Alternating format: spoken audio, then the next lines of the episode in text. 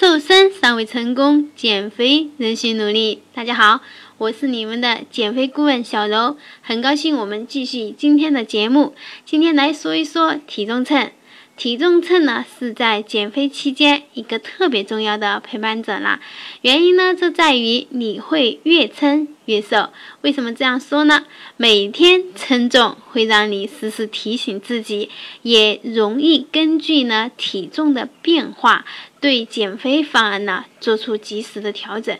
另外呢，将你的身体的各项数据的信息啊完全掌握在自己的手心。这种心里有底的感觉，反而能提高朋友们的情绪，并且增强自信心。但需要提醒的是，一天多次过称呢是没有什么实际意义的。所以你的体重呢会一天内会随着呢很多外部环境的变化而变化。所以一天称一次就好了，每天称一次。那什么时候称最好呢？一天中你的体重。会随着环境而发生很大的变化，有时呢甚至会达到两公升的差值。像比如喝水，如果你喝下一升汽水后，然后站在体重秤上，你的体重马上会增加零点八公斤左右，而这些汽水呢会随着一天的代谢，基本就会被消耗掉。所以呢。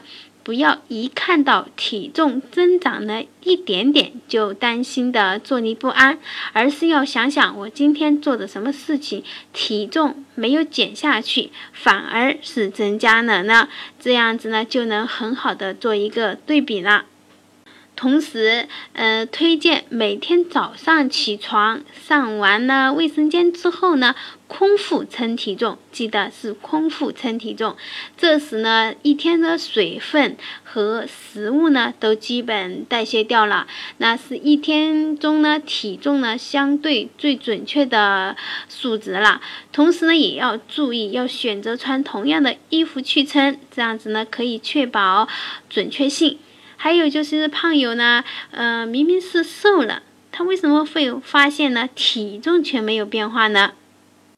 如果你看到自己在镜子里明显苗条了，腰围呢也变小了，或者是呢穿了小一号的裤子，但是在称体重的时候却发现没有下降，嗯，这时呢请不要担心，这时候你就需要去仔细看一下身体的其他的数据，比如身体的肌肉率是不是提高了？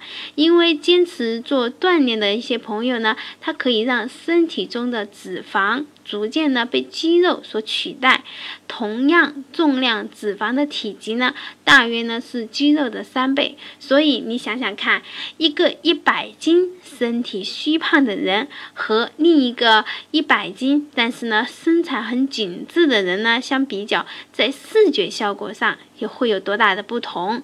所以因此呢，就是要树立一个这样的观念：关心体重，更要关注体型。那关注体重呢，更要关注体质。那第五，以接下来呢，就是体重秤。所以是呀，它，呃，在称体重秤的时候呢，具体放在哪里比较好呢？有的朋友呢，就会把啊体重秤放在铺了柔软的地毯的卧室里。其实这点是错误的，呃，像浴室或者是卫生间呢，觉得是摆放体重秤的是最佳选择。这倒不是为了方便，嗯，入厕之后呢称体重，而是因为呀。只有在坚硬平整的地面上，体重秤的数值呢才不会有什么多大的误差。反而柔软的地毯或者是不平整的地面呢，都会让测量的结果变得有些不准确。特别是软的垫子或者是毯子，就是会吸走一部分的体重，呃，称这样子呢，就会造成称重的时候会有轻了的假象，这样子就会诶感觉轻了，但是实际体重是没有下降的。所以摆放体重秤一定要选择一个比较好的位置。嗯，如果你怀疑呢自己的体重秤有问题呢，可以先找呃已知重量的东西这样子称一下，比如像五千克的大米可以称一下，嗯，这样子来嗯校对一下自己的体重秤，到底是有没有问题的。如果是体重秤呢有一点小问题，倒是没有关系的，只要保持一直在这个同一个秤上测量就好了。虽然呢，实际的结果会有一些稍微的偏差，但是呢，至少体重变化的趋势是对的。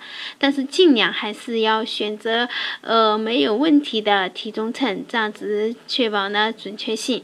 所以呢，要在生活中一定要正确的对待自己的体重，还有正确的方式去称体重。好了，以上呢就是我们这期健康食疗健瘦身法的呢主要内容。感谢你的收听，下期我们不见不散。如果呢，你是在那个减肥路上呢走过不少的弯路呢，可以加我微信，让我来给你具体的分析分析。我的微信号是瘦身的首拼 S S，再加小柔的全拼，也就是 S S 小柔。